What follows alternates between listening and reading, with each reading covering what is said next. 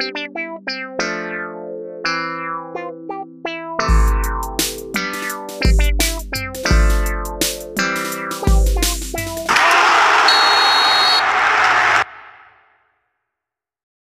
dia, boa tarde, boa noite, queridos e queridas ouvintes do Boleirês, a linguagem da bola. Estamos começando mais um programa, dessa vez para repercutir a estreia da dupla Grenal na Copa do Brasil 2021. O Grêmio que venceu o Brasiliense em casa por 2 a 0 e o Inter, num jogo sonolento, ganhou do Vitória por 1 a 0. Temos, uh, temos um desfalque hoje na nossa mesa. Cartana 182 está de fora, mas temos o Carlos Pacheco, underline 27. Cara, eu achei que eu nunca mais ia ter o desprazer de ver o Paulo Vitor vestir a camisa do Grêmio. É, ninguém consegue entender, né? Ninguém consegue entender como o Paulo Vitor ainda tem uh, oportunidades no, no elenco do Grêmio, né? Por mais que tenha os desfalques e tal, não tem cabimento. Uh, e arroba Estevam Peralta.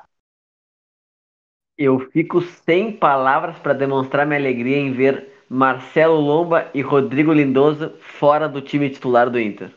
Daqui a pouco essas foram a, as melhores notícias desse jogo, né, Estevam? Porque tá difícil do Inter engrenar, né? E o meu destaque é que o meu destaque é isso. Eu acho que vai ser muito difícil do Inter engrenar nesse modelo de jogo do Miguel Ángel Ramírez.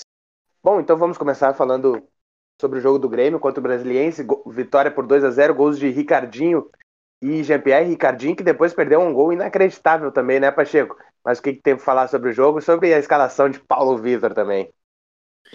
Não, já puxar o destaque ali, a escalação do Paulo Vitor não tem menor sentido, né? Porque é um jogador que não tem futuro no Grêmio, é um jogador que é absolutamente queimado, que a gente já viu que não tem a qualidade que a gente precisa.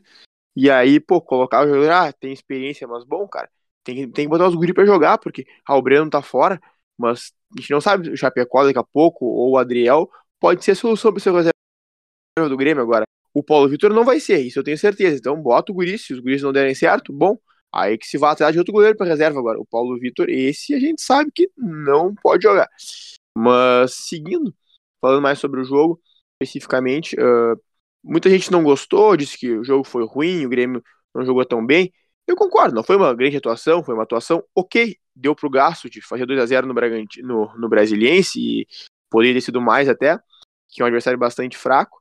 Mas a gente tem que levar em conta que o Grêmio estava muito desfalcado, né? O Grêmio tem pelo menos seis desfalques do time titular e mais alguns reservas importantes.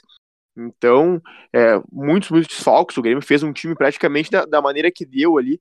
Então, eu mesmo havia criticado já em outros jogos a escalação no meio-campo mais pesado, principalmente de ter o, o Lucas Silva ao lado do Thiago Santos. Não gosto dessa formatação. Acho que o Grêmio fica com pouca capacidade de armação, com pouca mobilidade.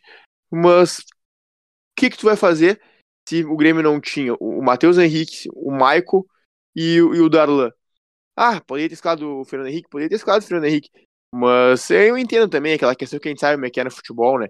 Jogador mais experiente, como o caso do Lucas Silva, que é um cara que tem trânsito no elenco e tal, daqui a pouco tem aquela fila, aquela hierarquia no grupo, então tudo bem, eu até entendo a escalação nesse sentido do, do Lucas Silva, e claro, por isso o desempenho não foi tão bom, meio campo estava prejudicado dessa forma, acabou uma formatação um pouco mais como um 4-2-3-1, esses dois volantes lado a lado, o Jean-Pierre um pouco mais à frente, o Jean-Pierre tinha que vir buscar a bola nos volantes para dar alguma saída de jogo, como era um pouco no tempo do Renato, aí depois, claro que não tinha tanta entrada dos meias na área, porque nenhum dos dois volantes se desprendia tanto para entrar na área, e o próprio Jean-Pierre também, como tinha ido buscar a bola lá atrás, muitas vezes não conseguia chegar a tempo na área, então teve é, menos essa agressividade que a gente está acostumado nos primeiros jogos do, do, do Thiago Nunes no Grêmio, o Matheus Henrique, inclusive, fez muitos gols naquele período, e, e quanto às pontas ali do Grêmio, uh, acho que a gente teve um destaque bastante positivo, que foi o Jonathan Robert, que começou o jogo pela direita, ali um pouco discreto ainda. Ele que não é um ponteiro de verdade, é, é aquele ponta-meia, né? Aquele cara que vem da, da ponta para o meio com ela. E começou na direita, um pouco mais discreto. Ele vinha para o meio e, e abriu o corredor para o Wanderson, mas o Wanderson ficava muito isolado às vezes, então subia e não tinha com quem tabelar e tal. Mas quando foi colocado na esquerda, aí cresceu demais de produção. Ele que é destro, ele recebia a bola na ponta e vinha com ela na diagonal muitas vezes, e com um bom drible, com boa capacidade de passe, tendo um lance mais ou menos assim, que é que sai o, o primeiro gol do Grêmio. Então, acho que foi o melhor homem em campo, Jonathan Roberts. Claro que não foi uma atuação extremamente exuberante, nem dele nem do Grêmio, mas acho que foi bem. Acho que é uma notícia bacana esse jogador que voltou de Portugal, que era uma promessa do Grêmio, que está mais experiente e que daqui a pouco pode nos ajudar uh, como reserva ou, se de repente, no futuro até mesmo como titular. Vamos ver. Fiquei uma expectativa muito boa em relação a esse guri. E claro, o Léo Chu, que é um jogador sempre perigoso, né? embora não tenha barbarizado nem nada, é um cara sempre perigoso com sua velocidade e físico. E o que tu perguntasse aí do Ricardinho, né, cara, é, é uma questão que é, tá ficando uma, uma grande brincadeira, um grande meme já, né? Ele perdeu alguns gols muito feitos, né? Já é pelo menos o terceiro gol feito que ele perde nessa temporada. Mas eu, eu não me preocupo assim muito, porque ele é bom jogador, ele tem boa qualidade técnica, ele finaliza bem, ele faz muitos gols, uh, ele tem 16 jogos na temporada e 8 gols marcados, é, é, é uma média muito boa. Só que ele é guri, né, cara? Acho que faz parte do amadurecimento do jogador, do, do crescimento. Eu me lembro de outros jogadores do Grêmio aí, atacantes, até nenhum, nenhum deles centroavantes, mas, por exemplo, Pedro Rocha, o PP, o Everton, até mesmo o Ferreira, que, pô, Uh, no início perdiam muitos gols assim que não deveriam e depois evoluíram. Então eu acredito que ele possa passar por isso. Tem o exemplo do próprio Jonas lá atrás, que depois se tornou um grande artilheiro. Então o Guri tem fora de gol, ele sabe fazer gol, ele é bom jogador. Perdeu essas chances que não deve se repetir, mas isso aí acho que com a, com a maturidade vai, vai, passar essa fase. Eu, eu confio no futebol dele, então fico tranquilo em relação a isso. E no mais, é, foi uma partida defensivamente tranquila, afinal de contas o adversário era fraco mesmo. Uh, o Grêmio conseguiu criar, mesmo com todas essas deficiências que eu comentei antes ali, e também não foi muito fustigado defensivamente. E aí, Paulo Vitor não precisou demonstrar nada da sua falta de qualidade. O Jeromel e o Kahneman puderam voltar a atuar juntos depois de sete meses, né? O Jeromel e o Kahneman atuaram o jogo completo juntos, eles não jogavam 90 minutos juntos desde 5 de novembro do ano passado. O Grêmio jogou contra o Juventude pela Copa do Brasil também. Então, uma notícia boa para o torcedor gremista. E, claro, foi um jogo bom para eles voltarem, porque como eu disse, não foram muito exigidos e puderam retomar um pouco do entrosamento e o ritmo de jogo, uh, principalmente no que diz respeito ao, ao Kahneman. Falando um pouco do Ricardinho, Pacheco, ele se posiciona muito bem, né? E como tu disse ali, ele tem números muito bons e tá anos luz na frente do, do Diego Churin, né? Que foi uma contratação cara do Grêmio, mas o Ricardinho tá muito à frente na, na hierarquia só atrás do Diego Souza, né?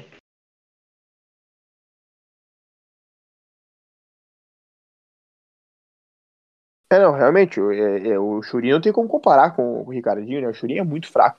Ele até entra no segundo tempo e tem um lance absurdo. Ele vai buscar uma bola na, na, na defesa, toca a bola para ele, ele não consegue dominar a bola, a bola escapa, ele tá absolutamente sozinho, então, e aí enquanto ele fica se, se complicando com a bola, chega um marcador, ele se enroça com o marcador, toma um pisão no tornozelo, ele quase se machuca pela falta de qualidade dele, aquela coisa, sabe? Não, não, não, tenta fazer o que tu não sabe, vai acabar te machucando. Esse, esse é o Churinho jogando bola. é absolutamente realmente impressionante a falta de qualidade dele. E também destacar mais uma coisa aqui, que é a questão da lateral esquerda, né? Que o Diogo Barbosa, depois de ter feito, na minha opinião, um bom primeiro Grenal na final, uh, teve uma sequência ruim nos últimos dois jogos que atuou. O Cortes teve a oportunidade de entrar naqueles dois jogos, uh, começou esse último jogo, mas também não está jogando seu melhor futebol. E fica a expectativa aí de alguém se firmar nessa lateral esquerda do Grêmio, tem a possibilidade do Guilherme Guedes jogar nesse jogo agora no final de semana, ele que tá voltando de quase um ano parado. Então, sei lá, é, é uma posição que tá em aberto aí no Grêmio que ninguém tá nos deixando satisfeito. Eu vou em defesa do Churin, tá? Que ele é o mais bonito dos três atacantes do Grêmio. Ah, então, esse, esse é o único elogio que eu tenho a fazer a ele. É o Grêmio que praticamente encaminhou a classificação.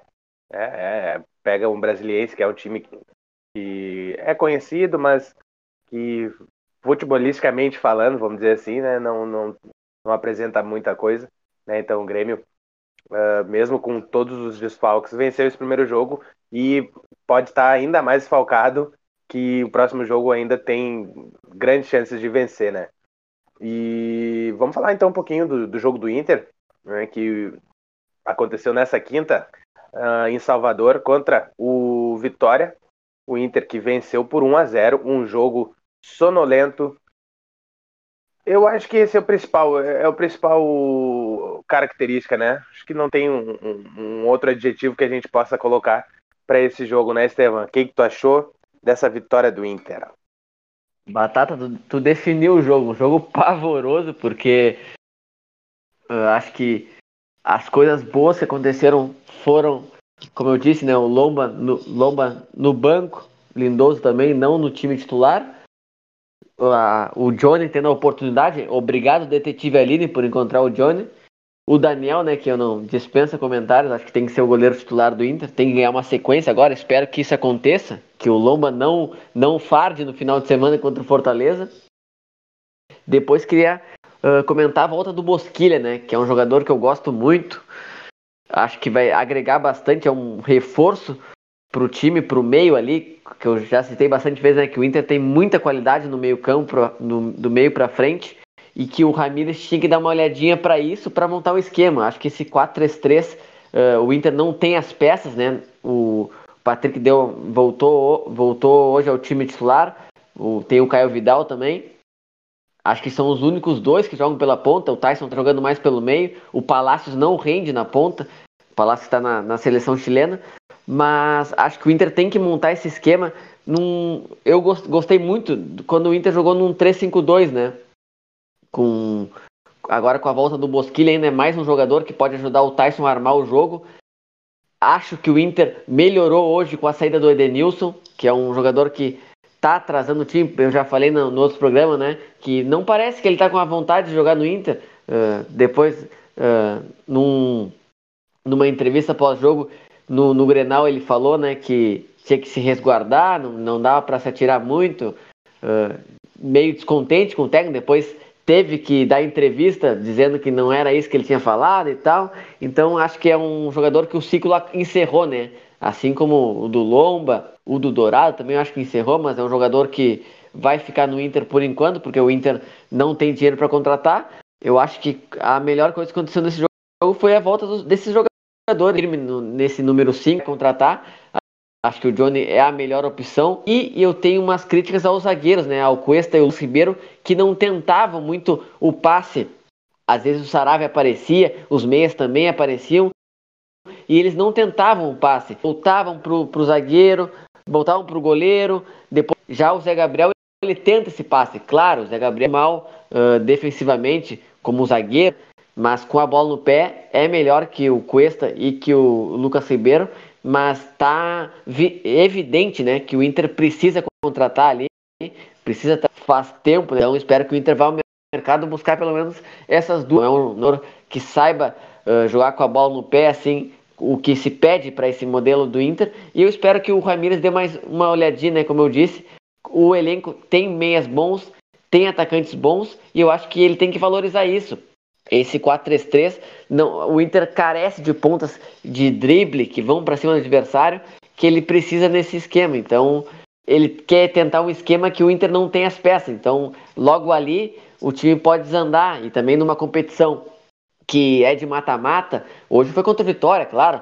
Todo respeito à Vitória, mas o Inter está muito na frente do Vitória e mesmo assim não mostrou um bom futebol hoje. Encontrou um gol encontrou um pênalti, né, que o, que o Wallace Reis, ex-Grêmio, ex ex-Flamengo, fez no Galhardo para sair com a vantagem, mas o Inter não fez uma boa partida de novo nesse 4-3-3, então ele podia dar uma olhadinha nesse 3-5-2 que deu certo no primeiro tempo do Grenal e também no começo do jogo contra os bolivianos no Beira-Rio, para ver se ele tenta implantar esse esquema para o Inter evoluir, né? Porque esse 4-3-3 o Inter não está saindo do lugar. E o, Oi, Estevão. Uh, eu, eu, eu, concordo com a questão acho que a escalação do Inter hoje foi um pouco melhor, dentro, dentro do possível. Uh, achei que mesmo dentro do 4-3-3, no primeiro tempo, uh, o Patrick deu uma, uma situação boa pela esquerda ali, com um pouco mais de amplitude, uma amplitude um pouco mais bem utilizável do que vinha tendo. Mas, para mim, um grande, grande problema do Inter mesmo, nesse jogo, eu vi, já viu de outros jogos também, é a lentidão, né, cara? Até tem ó, os movimentos ok ali, os jogadores na posição certa e tal. Hoje tinha uma escalação até boa, mas bah, muita lentidão em, em alguns momentos para trocar os passes. Tu via assim, ah, tinha um cara livre. Aí, pô, ao invés de tocar no cara livre, virava pro cara, conduzia a bola mais uma vez, ia lá, dava o passe. Pô, ninguém é trouxa, ninguém vai ficar esperando uh, 10, 10, 15 segundos para dar o passe sem marcar. O cara vai lá, marca o jogador, ou daqui a pouco já, já marca a opção de passe que aquele cara vai ter. O adversário entende o teu jogo, tem que ser um pouco mais rápido, pode ser da mesma forma, mas, pô, toca rápido, tabela, passa, botar mais intensidade no jogo, mais velocidade. Adianta estar tudo bem montadinho ali, mas fazia demorar 5 anos para dar um passe, aí o jogo não, não vai evoluir. Então, esse é um ponto importante. E outra situação uh, importante para o Inter hoje, eu achei, foi o retorno do Bosquilha, que eu acho que é um cara que daqui a pouco pode ajudar muito nesse, nesse tipo de jogo que gosta de jogar o, Ramires, daqui a pouco ser aquele terceiro homem do meio campo, ou até um, cara do lado vindo para dentro, sei lá.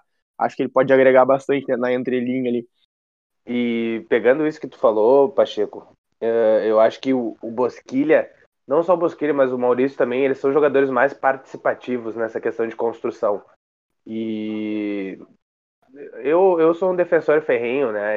Agora tô, eu consegui converter o, o Estevam a criticar o Edenilson. Uh, que o Edenilson, eu acho que já passou a hora dele no Inter, né?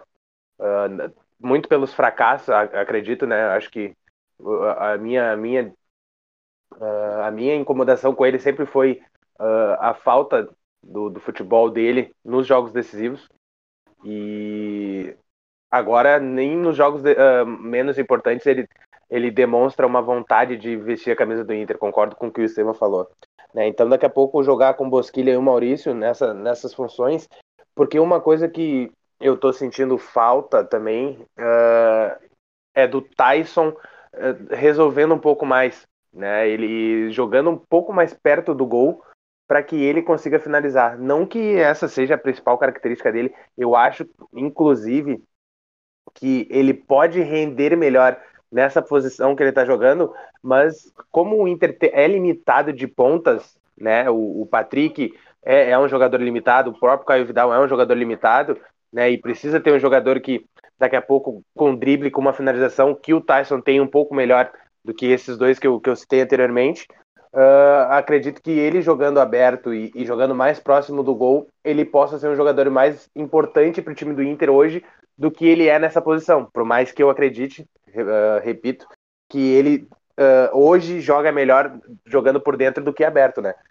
E mas eu, eu, eu achei hoje o time do Inter que, que, é uma coisa que, que, eu, que eu falei no meu destaque inicial, né?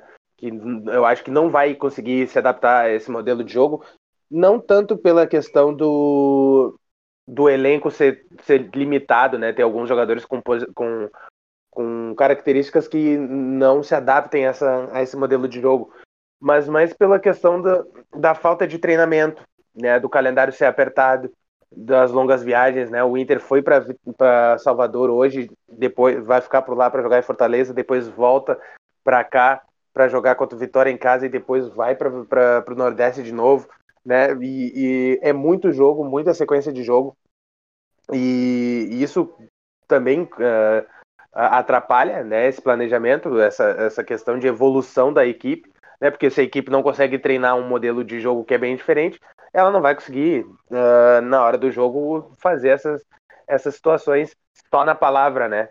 Então, eu acho que, que o Inter não vai conseguir uh, se adaptar né, tão bem assim ao, ao, ao conceito de jogo do, do Ramires. Daqui a pouco ele fazer, nesses poucos treinamentos que ele tem, fazer essas variações, como o Estevam falou, de jogar com três zagueiros, né, de, de fazer uma, uma formação, uma formatação nova da equipe dentro do, do jogo, né? Uh, daqui a pouco isso ajude o Inter né, nessa sequência de jogos que tem, para que ele consiga o resultado, porque isso é, é, o que mais importa, né? O jogo de hoje, uh, o Inter jogou mal, foi um jogo sonolento e tudo mais, mas o Inter ganhou. E é isso que interessa na, na nossa. Uh, no, no, nosso estado, principalmente, né? no nosso futebol e no nosso estado. Então, ele vencendo é o que interessa. Né? E até porque ele não vai ter tempo. Eu acredito muito no, no, num projeto que ele possa colocar aqui no Inter então, ele vencendo e ficando um, um, bom tempo ainda no Inter é o que interessa para mim nesse momento. Então, eu nem vou, eu nem vou, uh, vou pegar mais a questão da parte tática, se, se a equipe está evoluindo e tudo mais, porque eu acredito nessa situação, que o treinador ele tem que ter o tempo para trabalhar, né? A gente acredita muito nisso, né?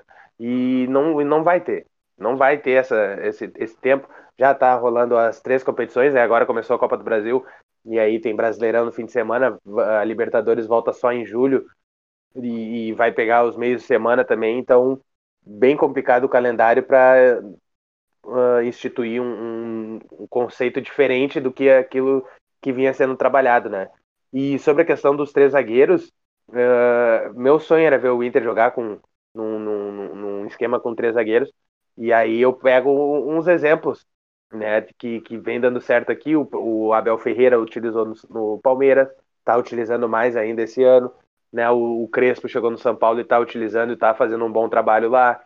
Uh, o Chelsea, né, atual campeão da Champions League, joga com três zagueiros, né? Então a gente tem bons exemplos de como essa, esse sistema pode ser bem esse sistema bem trabalhado ele pode render frutos né mas uh, como o Inter não tem tempo para trabalhar trabalhar um, um, uma nova uh, um novo esquema de jogo né acredito que necessita tempo também mas é importante ter essas variações para que ele consiga o resultado, como eu falei anteriormente, né?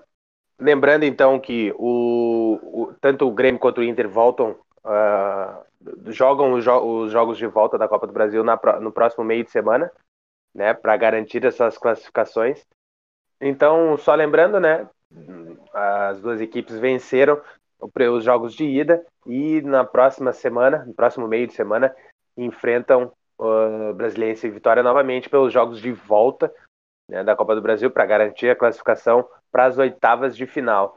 É, e no final de semana, o Grêmio, que teria um jogo contra o Flamengo, que foi adiado, né, devido ao grande número de jogadores que o Flamengo tem nas seleções, tanto a olímpica quanto a seleção, as seleções nacionais, né, brasileira, chilena, Uruguai por aí vai.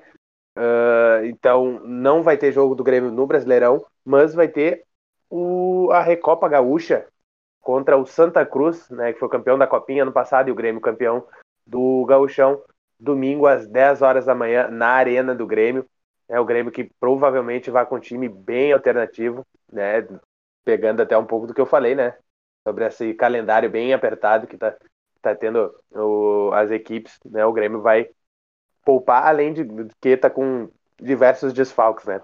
E o Inter vai enfrentar o Fortaleza lá no Ceará um jogo válido pela segunda rodada do Campeonato Brasileiro.